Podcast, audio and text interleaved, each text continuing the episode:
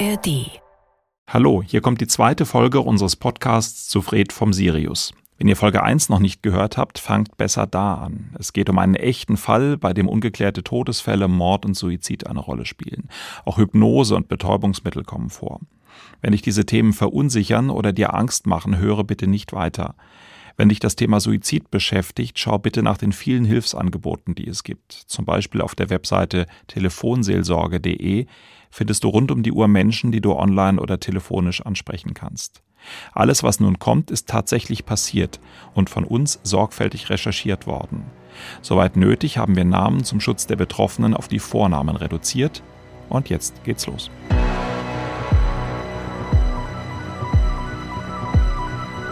Du wirst ohne zu fragen, ohne Antwort, ohne Begründung Dinge tun müssen, erleben, durchleben, zur Tat bringen, die dir heute noch als unmöglich erscheinen würden. Für mich war klar, er macht schwarze Magie.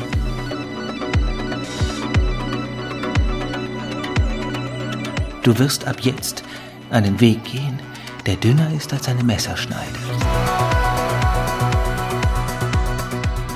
Ich bin rein und fand also die Margarete auf dem Billardtisch sitzend vor. Sie war völlig apathisch. Du wirst dein Leben verlieren, um es zu gewinnen. Ich habe immer irgendwie das Gefühl gehabt, hoffentlich hypnotisiert er mich jetzt nicht.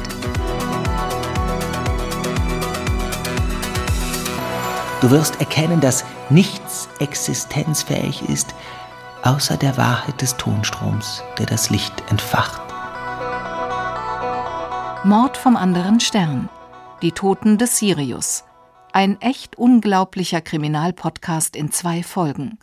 Von Holger Schmidt und Marie-Claire Schneider. Folge 2. Wo ist Fred? Hi, ich bin Marie-Claire, Dokumentarin im SWR-Archiv in Baden-Baden. Mit Holger arbeite ich zusammen am SWR2-Podcast Sprechen wir über Mord. Ich bin Holger und gemeinsam mit Marie-Claire auf der Spurensuche und habe in der Zwischenzeit die damalige Chefermittlerin Lilly Götz von der Kripo Baden-Baden gefunden, durch einen Aufruf in der Tageszeitung im Badischen Tagblatt. Ein Staatsanwalt haben wir auch, das ist Rainer Griesbaum, der bis zu seiner Pension stellvertretender Generalbundesanwalt und in den 1980ern Staatsanwalt in Baden-Baden war. Er teilt unsere Skepsis und hilft uns mit Hinweisen. Leider fehlen uns aber noch eine Menge Informationen, Gibt es die Akten von damals noch? Wo ist die Familie von Heike? Und vor allem, wo ist Fred Gaster? Denn immer mehr haben wir den Eindruck, wir recherchieren in mindestens einem Mordfall, in dem er dann der Mörder ist. Und Mord verjährt nicht und Fred scheint noch zu leben. Jedenfalls haben wir bislang weder eine Todesanzeige noch eine Sterbeurkunde gefunden und auf unsere Anfragen bei Einwohnermeldeämtern kriegen wir ausweichende Antworten. Versteckt sich Fred Gaster?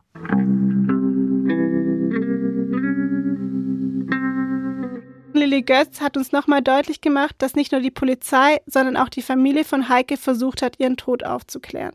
Heikes Cousin Edmund war dabei sehr aktiv, so steht es auch im Urteil. Und diesen Cousin habe ich gefunden und wir haben ihn getroffen.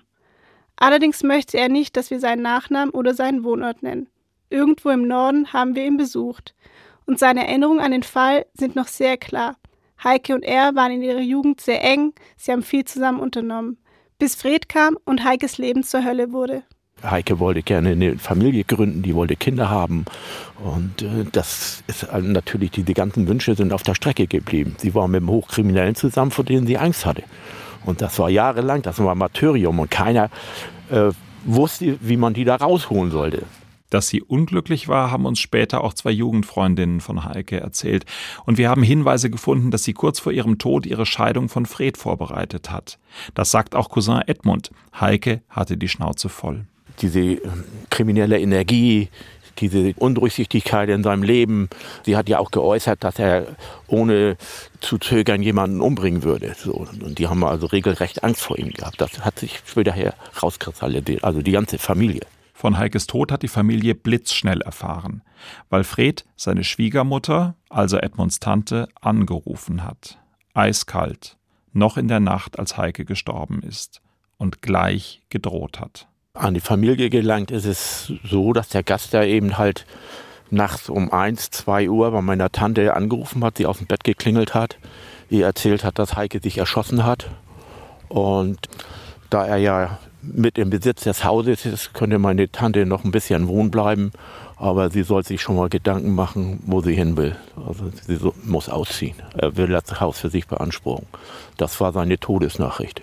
Edmund hat uns dann nochmal auf wichtige Punkte aufmerksam gemacht, von denen auch früher schon Staatsanwalt Rainer Griesbaum in der ersten Folge gesprochen hat. Zustand der Ehe, Geld und Eigentum. Welche Planungen hinsichtlich der Ehe hatte sie? Äh, war möglicherweise eine Scheidung diskutiert worden? War der Ehemann damit konfrontiert worden? Wie waren die Vermögensverhältnisse?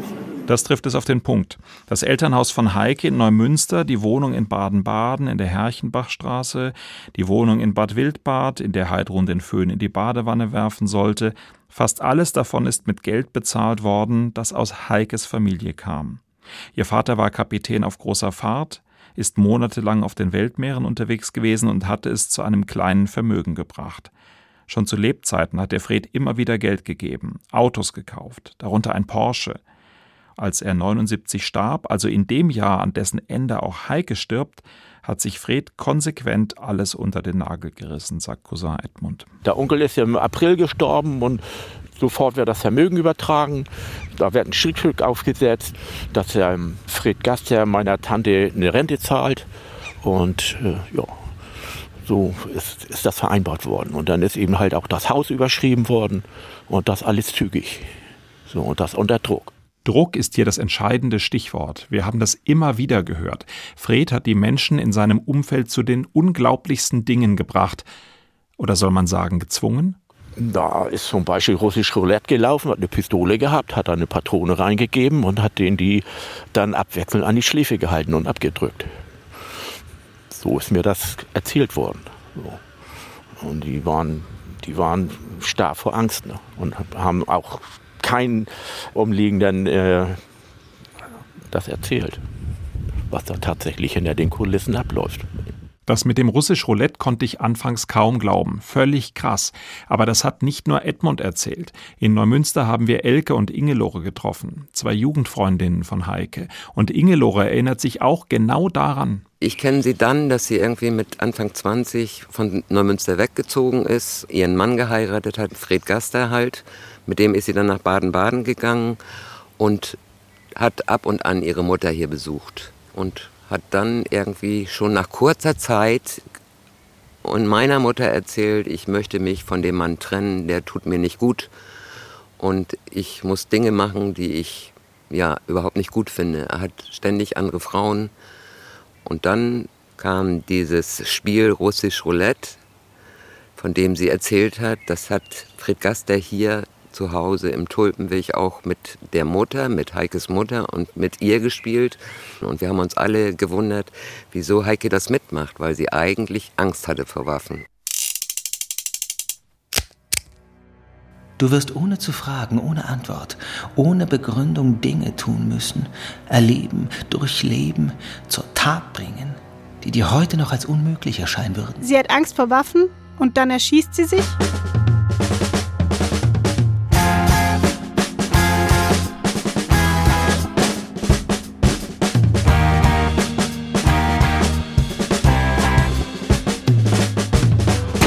Ja, sehr seltsam. Auch Kommissarin Lilly Götz war ja schon skeptisch, haben wir in der ersten Folge schon gehört. Typisch ist für Frauen, schön sterben zu wollen. Die nehmen Tabletten, gehen in die Badewanne, aber erschießen tun sie sich selten. Dann könnte sie also auch beim russisch Roulette gestorben sein? Also aus Versehen? Ja, natürlich denkbar. Allerdings ist da ja auch noch der Satz mit der angekündigten Scheidung. Das haben wir auch aus vielen Ecken gehört, von Lilly Götz, vom Cousin Edmund und von den Freundinnen aus Neumünster. Sie hatte sich schon einen Anwalt in Baden-Baden genommen, Rechtsanwalt Ruge, Berthold Platz. Und sie hatte ihre Papiere für die Scheidung schon zusammengestellt. Ich habe den Anwalt gesprochen und er hatte gesagt, dass sie ihre Unterlagen, so hat sie ihm gesagt, im Südwestfunk deponiert hat. Leider waren sie nach dem Tod von Heike nicht mehr da. Dafür haben wir jetzt bei unseren Recherchen im SWR etwas Interessantes gefunden. Schriftverkehr zu Heike Gaster mit ihrem Mann Fred.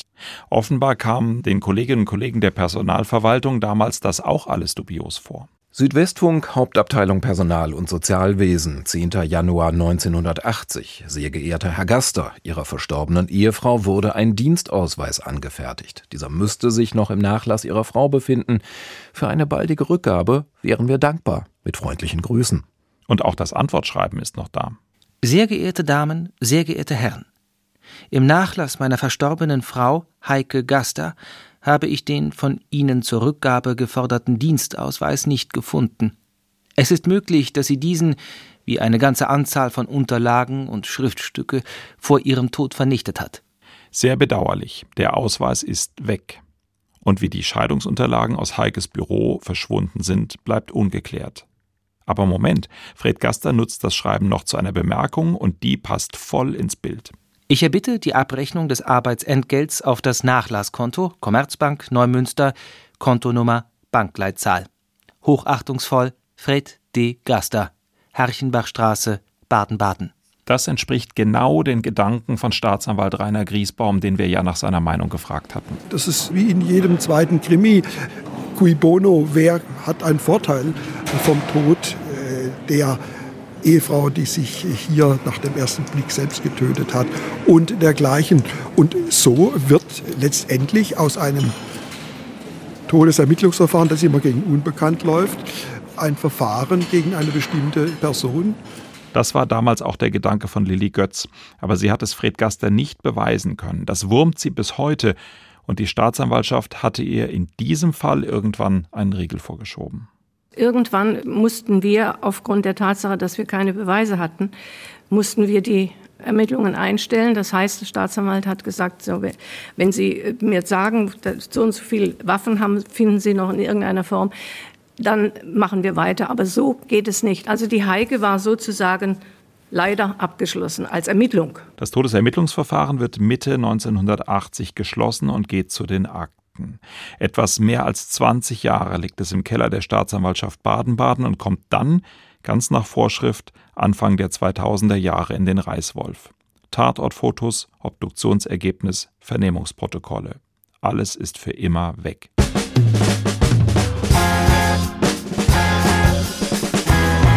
An der Stelle habe ich gedacht, okay, der Fall ist aus. Ich eigentlich auch. Aber da war ja immer noch die Frage, wo zum Teufel ist Fred Gaster? Von ihm hatten wir weiterhin keine Spur und wir wollen ihn ja mit unseren Fragen und Recherchen konfrontieren. Doch die Stadt Neumünster gab nur die verklausulierte Auskunft. Eine Meldeauskunft ist aus rechtlichen oder tatsächlichen Gründen nicht möglich. Das heißt alles und nichts. Hat er seinen Namen geändert? Ist er im Gefängnis? Oder etwa tot? Aber tot hätte man uns ja sagen können. Thank you.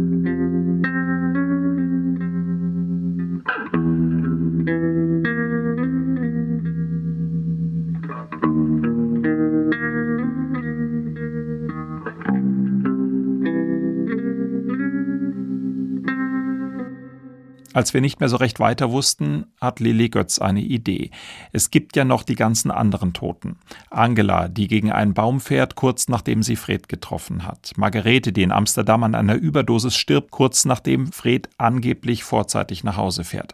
Hans Georg, der an einer Überdosis von Stoffen stirbt, kurz nachdem Fred sie ihm gegeben hat. Und Michael, der bei einem Autounfall stirbt, von dem wir nur wissen, dass es danach Ermittlungen gegen Fred gibt.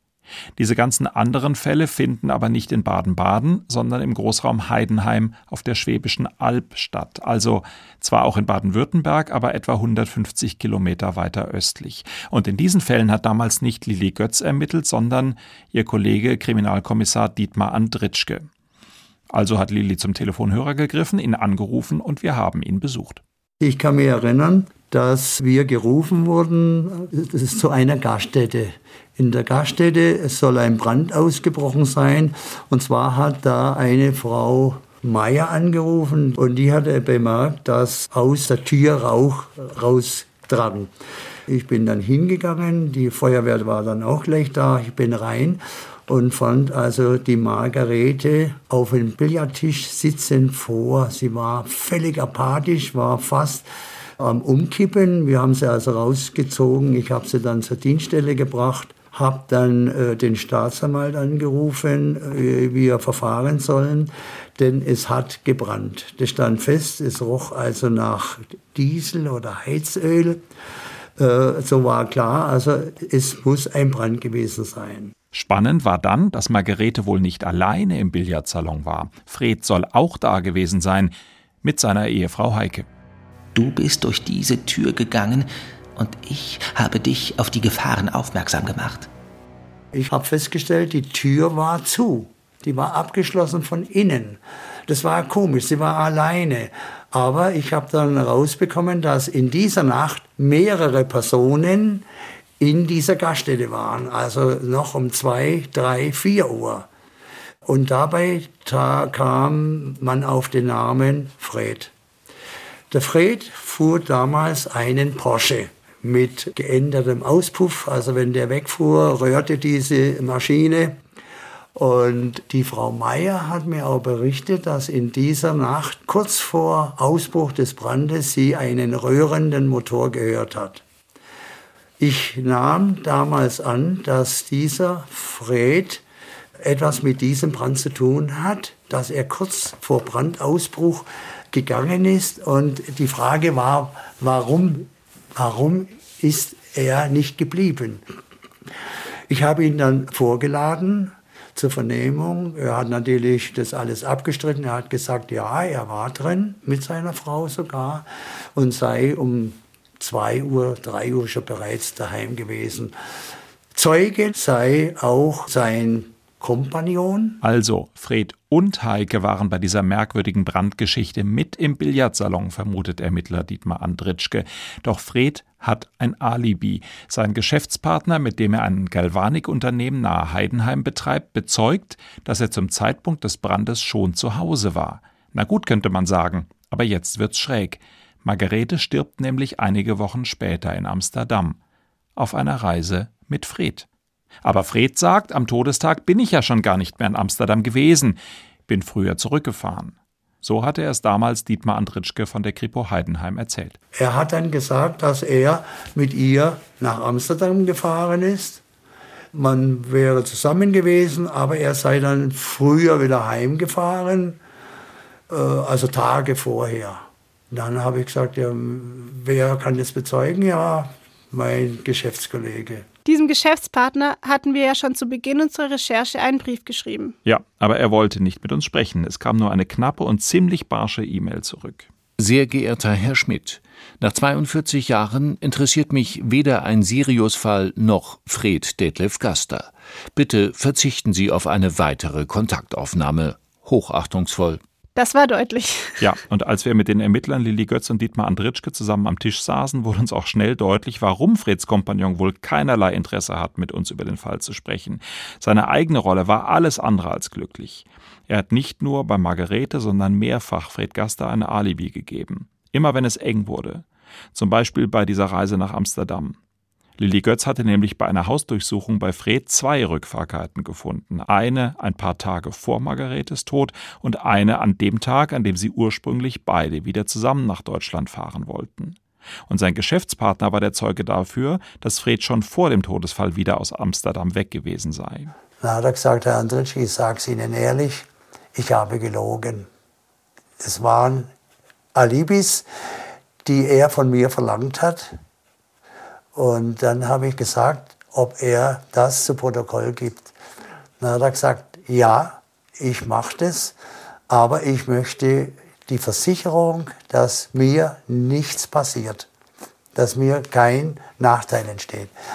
Gut, ich rufe den Staatsanwalt an. Dann habe ich in seiner Anwesenheit den Staatsanwalt angerufen, habe ihm das geschildert und habe gefragt, äh, wie das aussieht. Und da hat er gesagt, er soll seine Angaben machen, aber er kann ihm das nicht versichern. Das wird sich bei der Gerichtsverhandlung klären. Für Lilly Götz und Dietmar Andritschke ist das der Punkt, an dem Fred seinen Kopf aus der Schlinge ziehen konnte.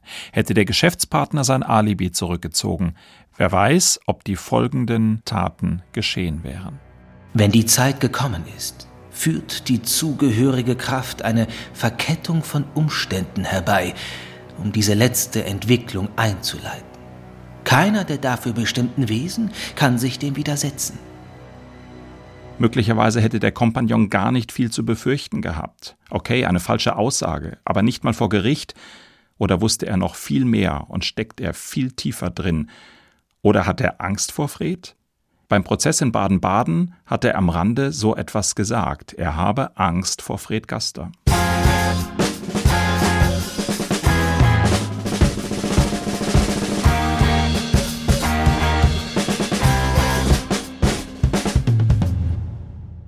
Denke, es ist mal wieder Zeit für einen Zwischenstand. Okay, wird gemacht. Wir sitzen im Landkreis Heidenheim an der Grenze zwischen Baden-Württemberg und Bayern mit den beiden damaligen Ermittlern Dietmar Andritschke und Lilly Götz. Beide haben sich kennengelernt, weil sich Lilly Götz nach dem Tod von Heike für die früheren Wohnadressen von Fred interessiert hat. Fred und Heike wohnten vor der Zeit in Baden-Baden im Raum Heidenheim. Ja, und die Polizei dort hatte schon eine Menge mit Fred erlebt. Aber zu beweisen war jeweils nichts, so wie im Fall von Margarete, die erst im Billardlokal völlig durchdreht und Feuer legt, mit oder ohne Fred und Heike, und dann ein paar Wochen später in Amsterdam stirbt, ohne oder doch wahrscheinlich mit Fred.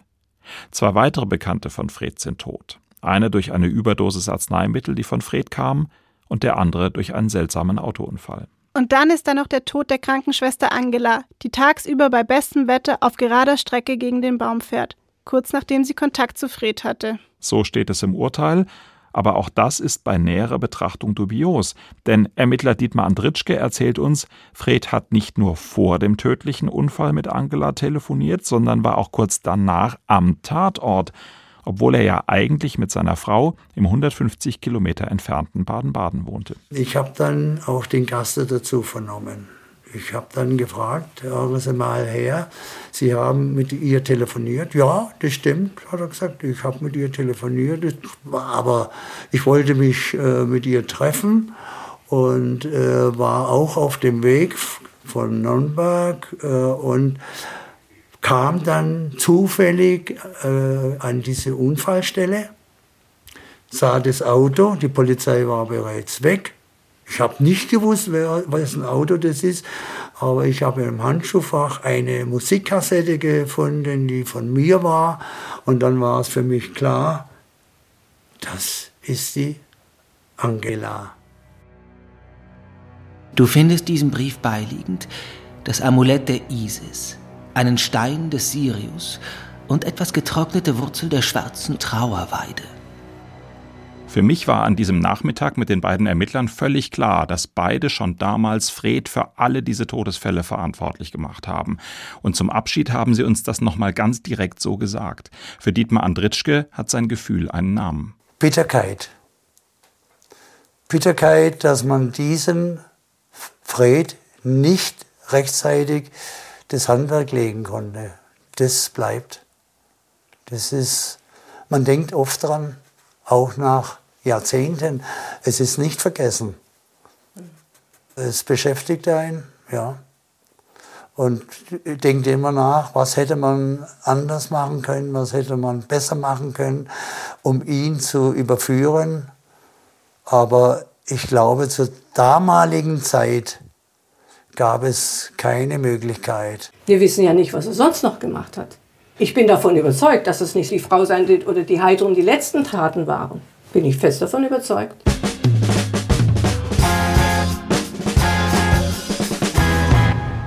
Wir finden heraus, Fred hat weitergemacht, weitere Straftaten, weitere Frauen, sogar ein weiterer Prozess und eine weitere Haftstrafe Ende der 1980er Jahre. Und auch vor dem eigentlichen Sirius-Fall kommen weitere Taten ans Tageslicht. Zum Beispiel eine große Vergiftung in Diskotheken mit K.O.-Tropfen in Nordrhein-Westfalen.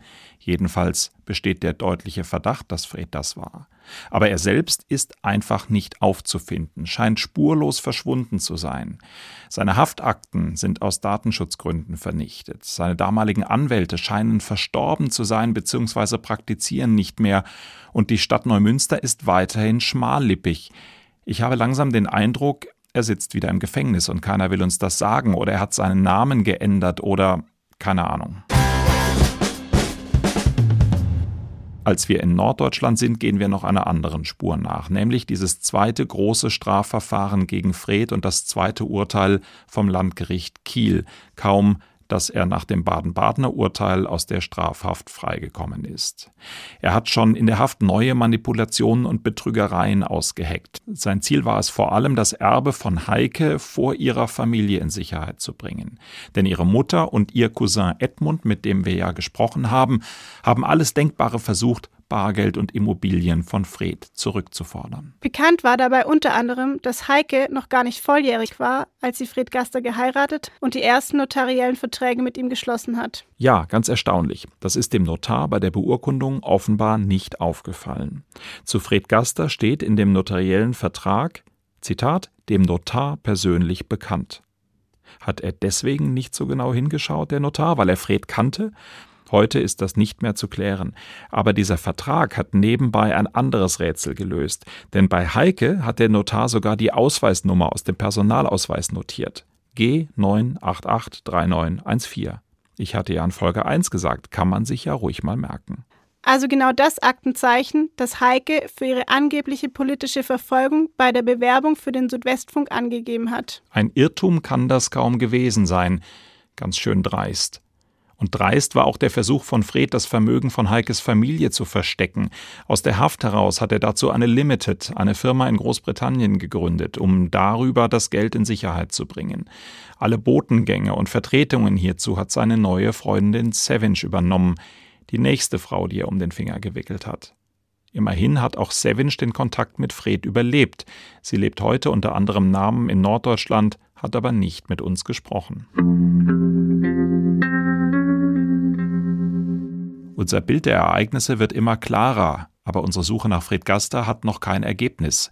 Deshalb habe ich mich persönlich an den Oberbürgermeister von Neumünster gewandt und ihm erzählt, was ich seiner Verwaltung schon ein halbes Dutzend Mal gesagt habe. Wir suchen Fred Gaster. Und zwar nicht aus Lust und Laune, sondern weil wir als Journalisten mit ihm sprechen wollen und weil wir ihn für einen Mörder halten, aber nicht mal wissen, ob er überhaupt noch am Leben ist. Mal sehen, ob ich überzeugend war.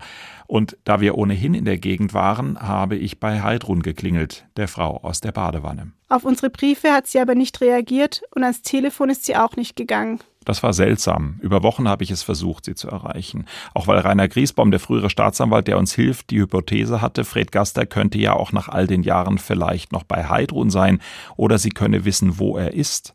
Und auf eine gewisse Weise hat Rainer Griesbaum völlig recht gehabt. Fred ist immer mal wieder bei ihr, hat mir Heidrun gesagt. Er komme vor allem nachts. Du warst nach dem Gespräch mit Heidrun echt ziemlich erschüttert. Naja, mir hat eine Frau die Tür geöffnet, die nach meinem Eindruck in einer Welt der Wahnvorstellungen und Dämonen lebt. Sie wollte uns kein Interview geben und hat uns ausdrücklich vor Fred gewarnt. Er habe eine riesige Macht, sei sehr gefährlich und deshalb sei es auch für uns gefährlich, mit ihr zu sprechen. Nur sie könne ihn verstehen, nur ihr wolle er nichts Böses. Die Sache mit dem Föhn habe sie ihm verziehen und er sei auch nicht mehr böse, dass er deswegen ins Gefängnis musste. Marie-Claire, ganz ehrlich, Heidrun hat mich entweder sehr, sehr überzeugend aufgezogen oder, was ich für viel wahrscheinlicher halte, sie lebt in einer völligen Wahnwelt.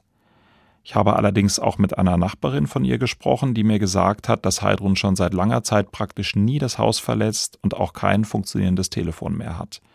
Der Besuch war ziemlich erschütternd. Und die Behauptung, dass Fred sie besucht? Sie bildet sich das ein, denke ich. Sie hat so Sätze gesagt wie, er erscheint nachts in ihrem Schlafzimmer, und dann reden sie über die Zeit von früher, sie reden über den Satan, sie reden über Jesus. Es ist seltsam. Ich habe im Fernseharchiv des Norddeutschen Rundfunks eine Talkshow aus dem Jahr 1993 gefunden. Dort ist sie als Heilpraktikerin zu Gast und macht einen ziemlich sortierten Eindruck und spricht ausgerechnet über die Macht der Gedanken.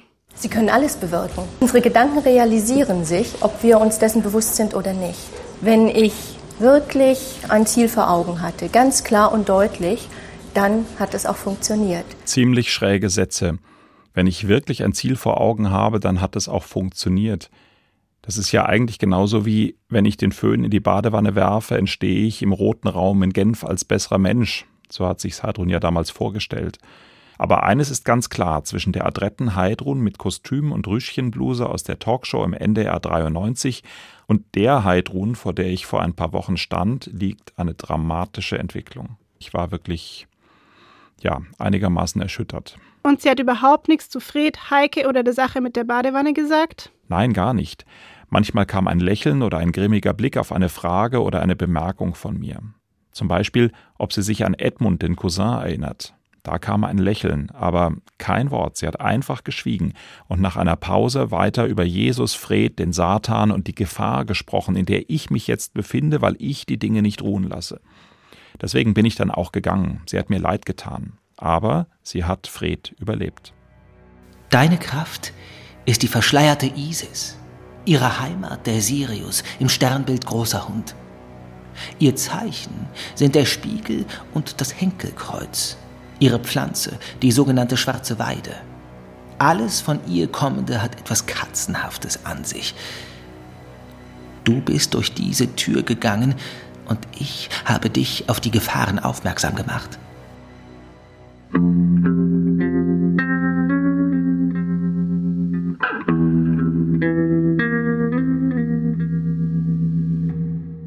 Ist ja meiner Meinung nach nicht nur die toxische Beziehung. Wenn die dann so aufeinandertreffen, dass so ein Typ Gaster mit dem Typ Marianne oder dem Typ Heike zusammentrifft und dann auch noch in einer Lebensphase, wo jemand sehr vulnerabel ist.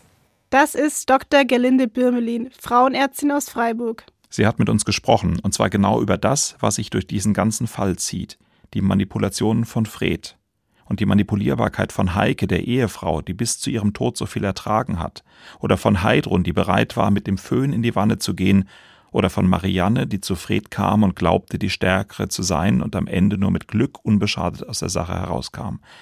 Dr. Birmelin kennt als Frauenärztin viele toxische Beziehungen, aber Fred war ein Fall für sich, sagt sie. Wer da keine Hilfe hatte, war in großer Gefahr.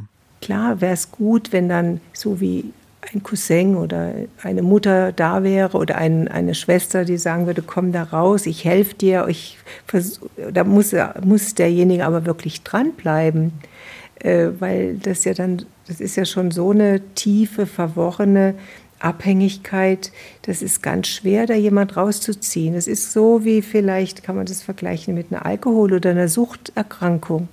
Ja, wie, da, da muss man dann dranbleiben, um da jemand rauszuziehen.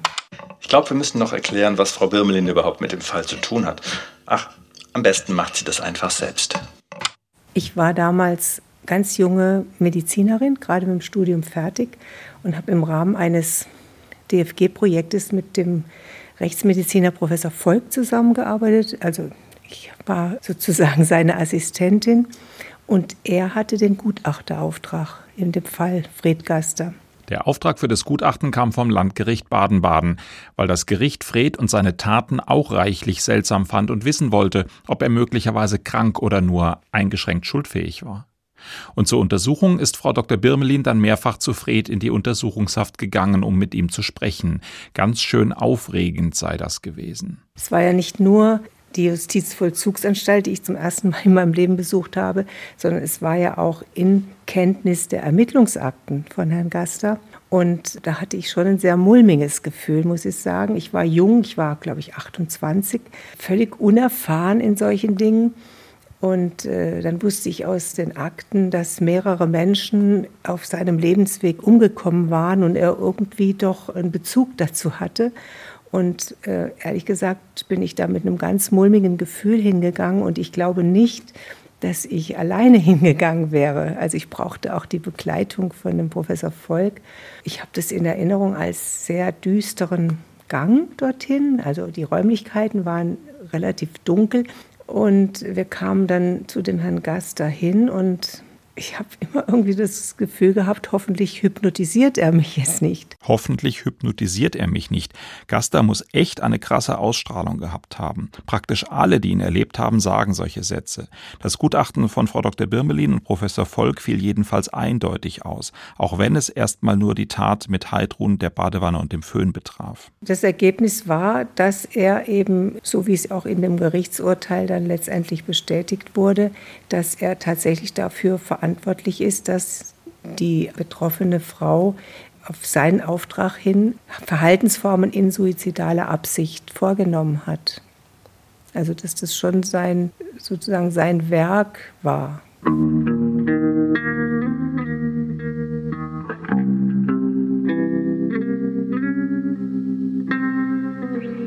Hochgradig manipulativ. Für Heidrun und die Badewanne ist es festgestellt. Für den Tod seiner Frau Heike für die Krankenschwester Angela und den Unfall am Baum, für die in Amsterdam gestorbene Margarete, für Michael und Hans-Georg bleibt es offen. Ja, für immer offen. Denn plötzlich hat sich die Stadt Neumünster dann doch durchgerungen, den Aufenthaltsort von Fred mitzuteilen.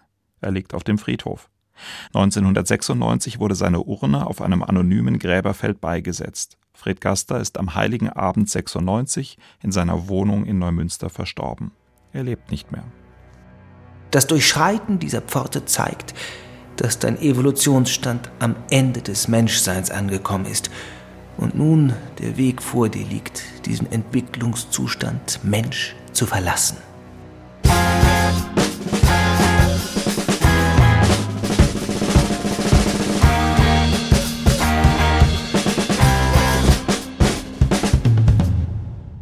Der Tod eines Verdächtigen oder möglichen Beschuldigten äh, beendet dieses Verfahren gegen ihn. Ein Ermittlungsverfahren, mit welchem Vorwurf auch immer, kann nur gegen eine lebende Person geführt werden und äh, deshalb schließt der Staatsanwalt, wenn er ein Ermittlungsverfahren hat und der Beschuldigte stirbt, die Akte. Für Staatsanwalt Rainer Griesbaum ist die Sache damit klar. Ich hatte aber trotzdem fast den Eindruck, dass er ein bisschen traurig war, dass Fred Gaster nicht mehr lebt. Mehrfach haben wir uns im Laufe der Recherchen getroffen und das weitere Vorgehen beraten. Und immer war da ein Blitzen in seinen Augen nach dem Motto, vielleicht kriegen wir Fred Gaster wirklich dran. War das so? Mich hat Jagdfieber gepackt, was einfach mit meiner früheren staatsanwaltschaftlichen Tätigkeit zusammenhängt und äh, mit dem Gesamtzusammenhang des Sachverhalts, äh, der manches offen lässt, äh, vieles andeutet und deshalb die Frage aufdrängt, was ist geschehen und welche Lösung möglicherweise gibt es. Trotzdem ist sein Blick auf unsere Rechercheergebnisse nüchtern. Es ist wie oft im Leben eines Staatsanwalts, sagt er. Ein deutliches Gefühl ist da, aber objektive Tatsachen, Anknüpfungspunkte für eine Anklage fehlen diese zeitliche Nähe. Am 3.12.79 ist die Selbsttötung und am 1. Januar 1980 startet die Aktion Badewanne in die entsprechende äh, Phase. Das sind die Fakten, äh, die sehr belasten. Aber was dann äh, kommen müsste, ist nach meiner Bewertung des Sachverhalts nicht gekommen. Bang, bang. He shot me down, bang, bang. I hit the ground, bang, bang. That awful sound, bang, bang. My baby shot me Für die meisten Beteiligten von damals, die wir heute noch gefunden haben, hat die Geschichte eine positive Wendung genommen, auch wenn Fred Gaster ihren Weg gekreuzt hat. Heikes Cousin Edmund, dessen Beharrlichkeit Fred Gaster letztlich ins Gefängnis brachte, hat mittlerweile mit dem Fall abgeschlossen.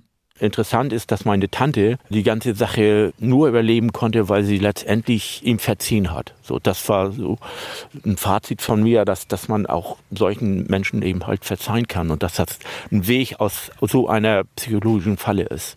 Und selber kann ich nur sagen, dass das für mich klar geworden ist, dass, dass äh, jede Manipulation und jedes Verbrechen sich nicht lohnt.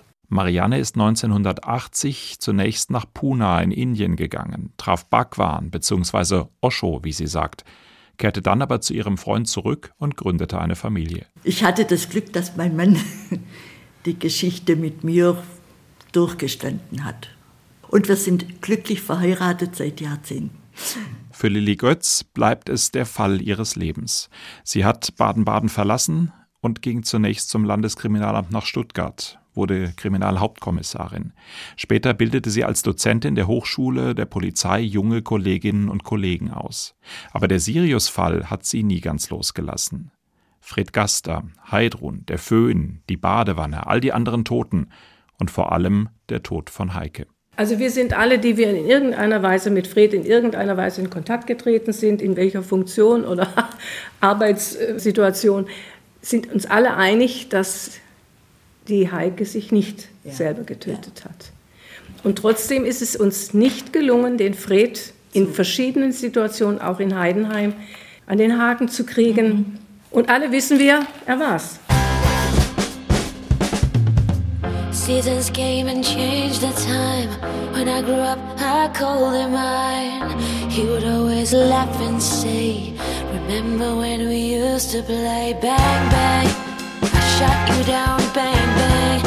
You hit the ground, bang bang. That awful sound, bang bang. I used to shoot you down. Das war Mord vom anderen Stern, die Toten des Sirius. Ein echt unglaublicher Kriminalpodcast in zwei Teilen von und mit Holger Schmidt und Marie-Claire Schneider. Zitate Fred Gaster, Johannes Wördemann.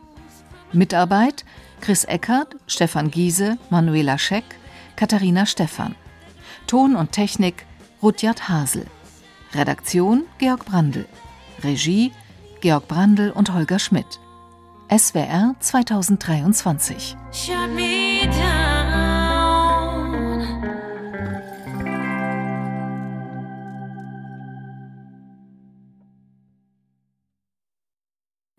Warum bringt ein Täter in einer Nacht drei Menschen um? Fünf Minuten vor dem Tod. Der Das Ding Kriminalpodcast. Hi, wir sind Luisa und Jost. Wir ermitteln mit euch echte Kriminalfälle nochmal Schritt für Schritt nach. Und weil wir nicht nur ein Laber-Podcast sind, gehen wir auch selbst ins Gericht und sprechen mit Expertinnen und Experten. Der Verwesungsgeruch ist unverwechselbar. Da weiß man sofort, was passiert ist. Hör dir jetzt an, was fünf Minuten vor dem Tod passiert ist, überall, wo es Podcasts gibt.